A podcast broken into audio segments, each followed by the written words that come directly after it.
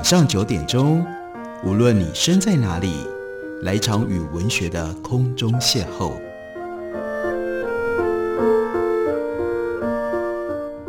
杨照谈书，邀您一同遨游文学世界，认识古今中外的经典之作。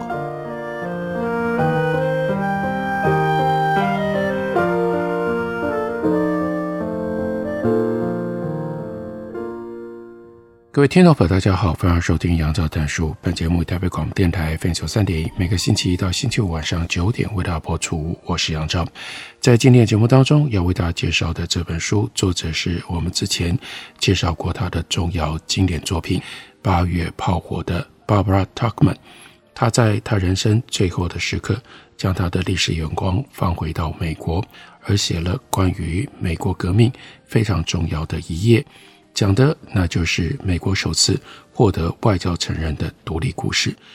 这本书的英文书名叫做《The First Salute》，广场出版公司所出版的中文翻译本译作《第一响礼炮》。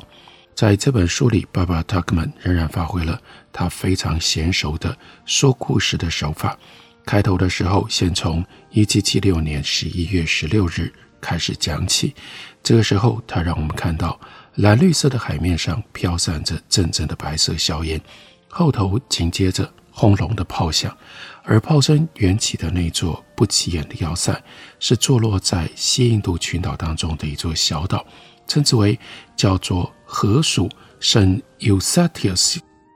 那是属于荷兰的圣尤达修斯岛。圣尤达修斯岛上的奥兰治堡之所以发炮的回礼。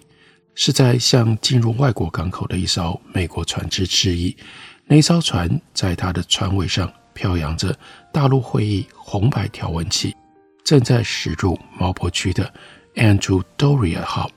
圣尤达修斯的回礼声音虽小，但却是迎接18世纪最重大的事件。这是第一道属于官方的声音。国际社会迎来了一个注定要改变历史走向的新大西洋国家。自从美国革命成为事实的瞬间，欧洲社会认识到了革命对于政府性质的影响。美国革命之后，圣尤达修斯的母国，那就是荷兰，在广大荷兰人民的心中产生了非比寻常的冲击变化。在美国革命成功的那几年，派驻在海牙的英国大使 Sir James Harris，他在回忆录里说。荷兰首都的威信开始受到怀疑。实际上，所有的权威都在美利坚的英国殖民叛变成功了之后受到了冲击。这个 Ambassador Harris，他所见证的其实只是观念上而非实际上的发展，是权力的转移，是权力从贵族跟君主的圣心独断转移到宪法和人民代表的手里。这一段和 Harris 职业生涯重叠的权力转移期间，从1767年到1797年，是 Harris 认为欧洲历史上最为风起云涌、多事之秋。奥兰治堡向 Andrew Dorian 号这艘船致敬，释出圣尤达修斯总督 de Graaf 他的授意，是北美叛乱殖民地在发表独立宣言之后。美利坚旗帜和国家地位，接获外国官员成立的第一例、最早的一个例证。不过，荷兰首创先例，并不是这个事件最大的亮点，因为也有不少人认为他们比荷兰更早。真正的亮点，Barbara Tuchman 他要特别的强调，是在其他国家宣称比荷兰更早的不同意见当中，奥兰治堡礼炮所代表的外交承认获得了。美国总统的确认。要知道，美国在一九三九年支撑圣幼达修斯岛的那个牌子上，镌刻有当时担任美国总统的 Franklin Roosevelt 他的亲笔签名。那块牌子上写的是：“谨此纪念一七七六年十一月十六日，在圣尤达修斯岛总督 de Graaf 的命令下，此报也就是奥兰治堡，以对美国国旗致敬的炮响。”回应了双桅横帆战船 Andrew Dorian 号所发出的国礼礼炮，美利坚合众国的主权在此经由国有的船舰首次接获了外国官员授予的正式承认，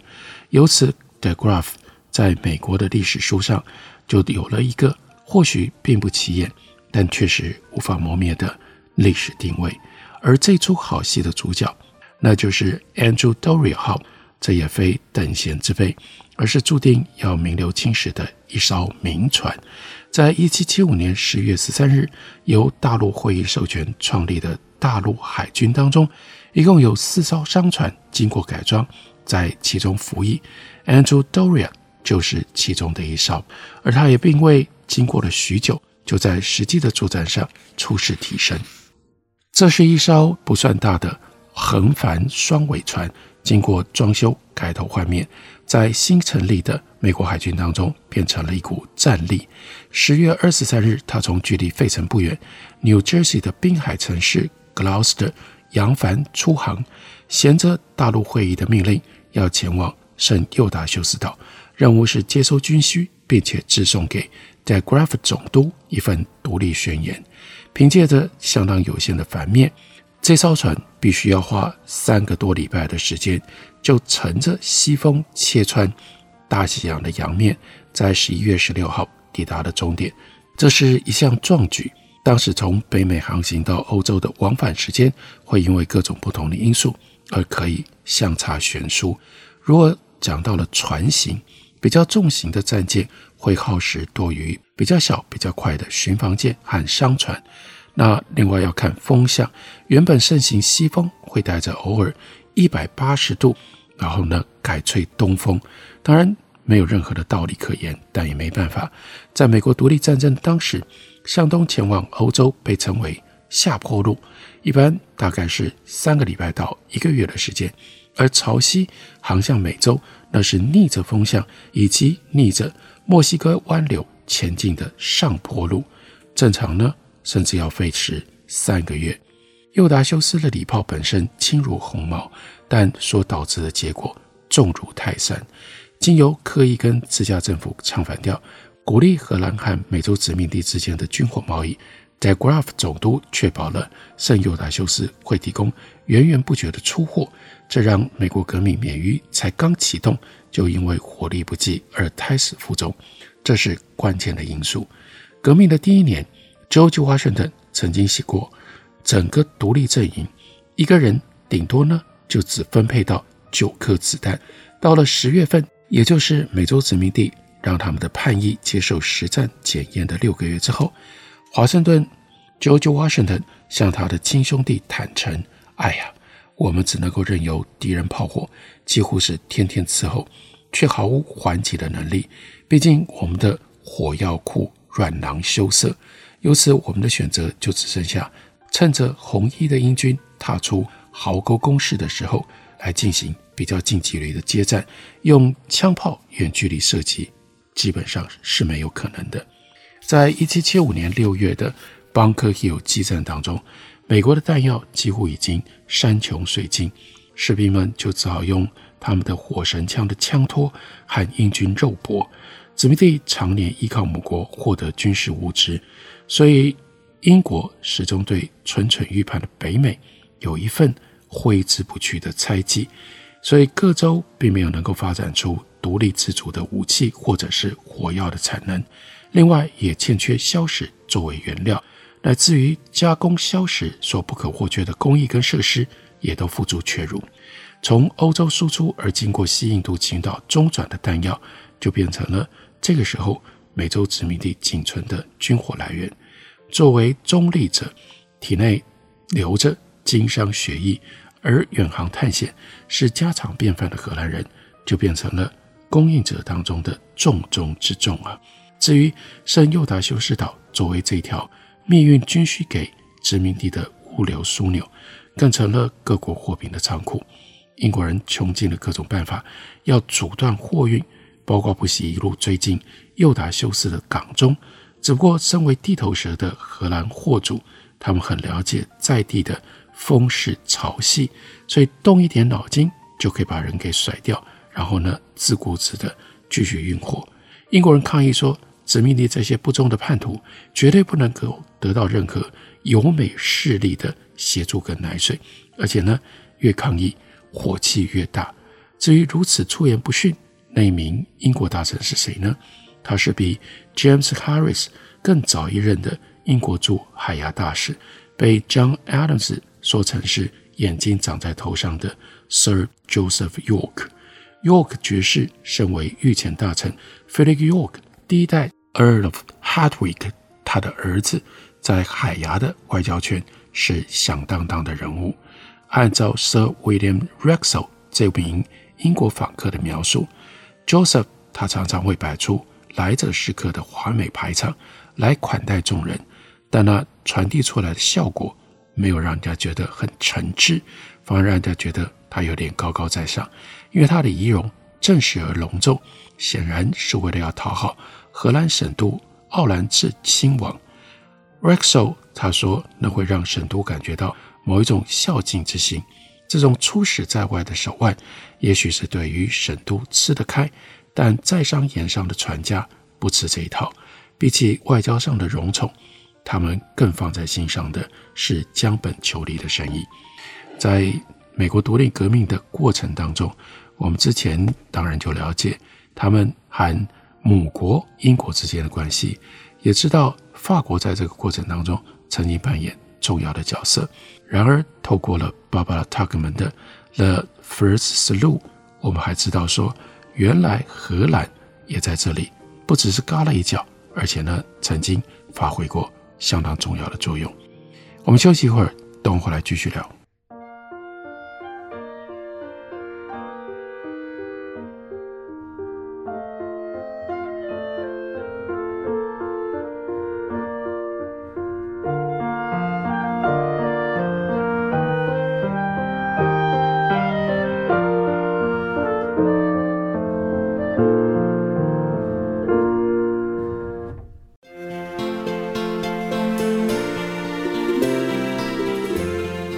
Hello，大家好，我是李千娜。台北的好声音尽在 FM 九三点一，AM 一一三四，台北广播电台。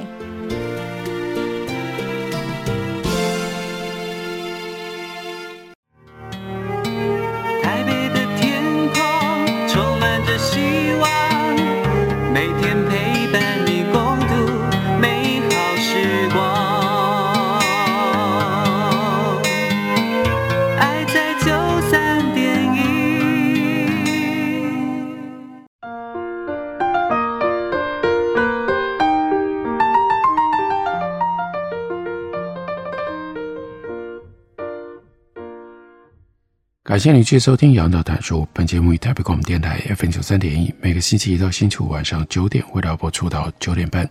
今天为大家介绍的是 Barbara Tuchman，她一生当中最后的一部历史著作，在她去世了之后，一九八八年才以遗作的方式出版。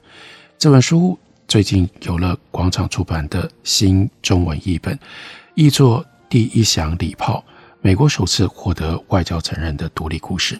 在美国独立的过程当中，我们知道和英国的纠葛，我们知道法国曾经发挥了相当的作用。然而这本书却把重点放在荷兰人，尤其是荷兰人和英国人之间的关系。Barbara Tuchman 他就告诉我们，在旧世纪翻页到十八世纪后不久，一场称为西班牙王位继承战争的多国混战画下了句点。这本质上是一场要避免西班牙跟法国的王位集于一身，因而能够称霸欧洲的战事。西班牙王位继承战争随着1713年的 Wooster 和约而戛然熄灭。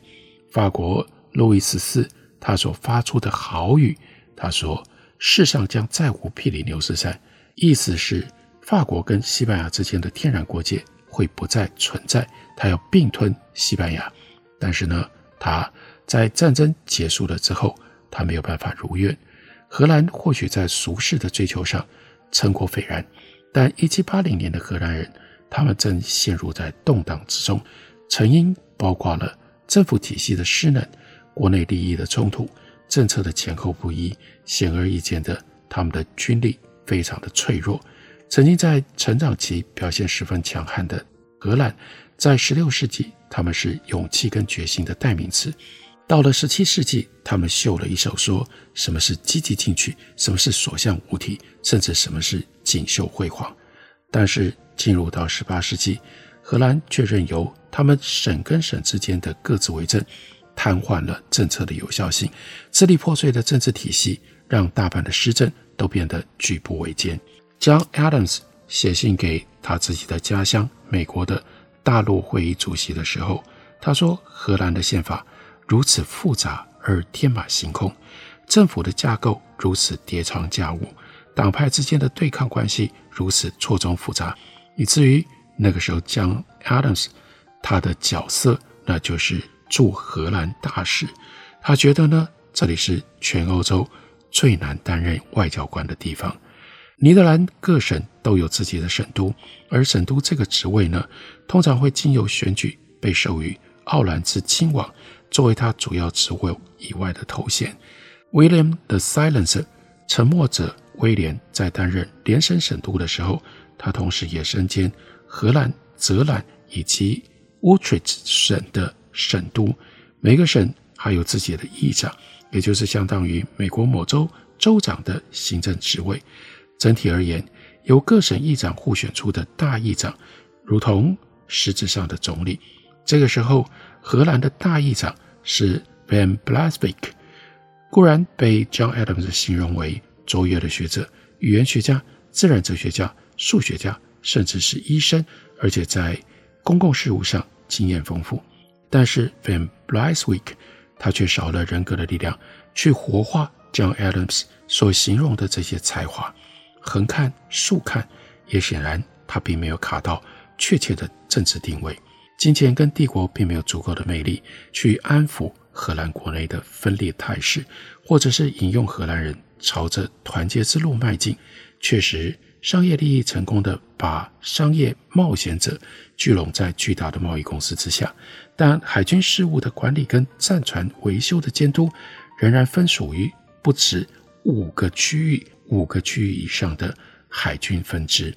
南荷兰省莫斯科上的鹿特丹，然后呢，又有阿姆斯特丹、泽兰、弗里斯兰，还有北角，一共。有这么多不一样的海军分支，地缘因素造成了不同利益的相互倾轧，使得能够让舰队的质跟量都达到水准以上的全国性海军政策窒碍难行。这五处海军分支有时候要保护沿海水域不受撕掠船等掠夺者，有的时候要监管负责分配撕掠战略品船的捕获法院。有的时候要在各港口控制由水手弟兄们代表的不安定因素，这批人据说有八万人上下，任谁能够承受跑船生活的骇人物理条件、抽在身上的鞭子、污秽的生活环境、吃不饱、营养不良，再加上海上的暴风雨，敌人炮弹打来了之后，飞舰上来的船身破片。那如果你能够经得起这些的考验，你会变成。狠角色，这样的人一旦上了岸，随时都可以为了各种理由成为暴乱或者是骚乱的源头。他们可能会不满于抢来的金钱分配，或者单纯只是因为在船上闷了太久，需要释放一下能量。虽然说外界想到荷兰人都觉得那是一个讲信修义、循规蹈矩的民族，但荷兰人也是人呢，也跟其他民族一样，会有某一些比例的粗人。是不讲道理的。对比之下，被称为摄政的统治阶级是得天独厚的贵族。摄政是荷兰统治阶层的主体跟灵魂，占据了从正议员或者是正代表，一直到省国家级的职务。他们任公职是经由一个名义上的选举制度。说名义上，是因为要成为候选人，你最起码的条件就是要出身显赫。要来自家财万贯，而且在社会上德高望重的家庭，这比的既是财富，也是人脉。社政之间还会相互婚嫁支持，另外会指派彼此去担任市政政府当中的要职，例如说市政官了、治安官了、民兵队长了、市议会成员、金融公司的董事，也包括担任东印度公司总督委员会当中，一共有十七名。神圣成员，然后通过市政级的职务，进一步取得了省或者是国家议会上的代表席次。他们会把外来者拒在门外，这个系统就等同于，也同时就是演化自中世纪的地方政府选才系统。随着这样的系统日益根深蒂固，整个共和国就在一五八一年的视觉法案之后，控制在一群中上阶级的寡头手中。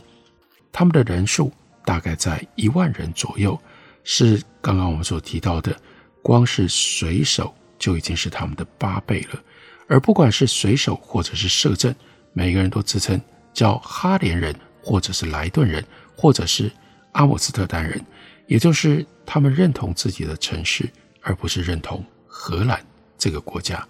这种情况当然对于荷兰作为一个国家，这是很大的伤害。自满而保守的社政阶级看待劳工阶级，眼光跟法国大革命之前所有的特权阶级一模一样。这些人都把劳动者看成是意大利人口中的 “popolo minuto”，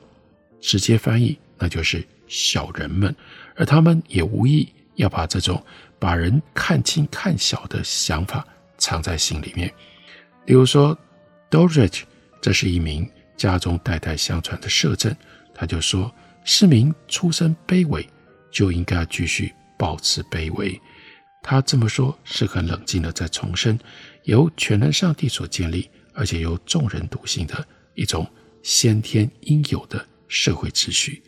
荷兰的摄政阶级像英国统治阶级一样，真正挑起政府的责任，但不像法国上流社会那样不替国家出一份力。只是靠他们的资历不一样的各种头衔，在那里对各种礼仪跟尊卑斤斤计较。他们笃信自己有资格去执行政府的任务，甚至有“完美荷兰人”之称的，那是 Jan David，他口中所称的，他口中所称的资格不符的贫贱民众，他就不应该跟政府或者是行政事务沾上任何一点边，应该要与有能力的人。其实也就是这些特权人士，他们去负责。当过大议长，也就是荷兰省长，又是共和国当时仅见能够做出成绩的政治人物。De Witt，他自称有能，这当然不过分。但要说他有什么样的罩门，那应该就是他的政治手腕了。过意不去掩饰对于平民的鄙视，就使得 De Witt 为自身招致了怨恨，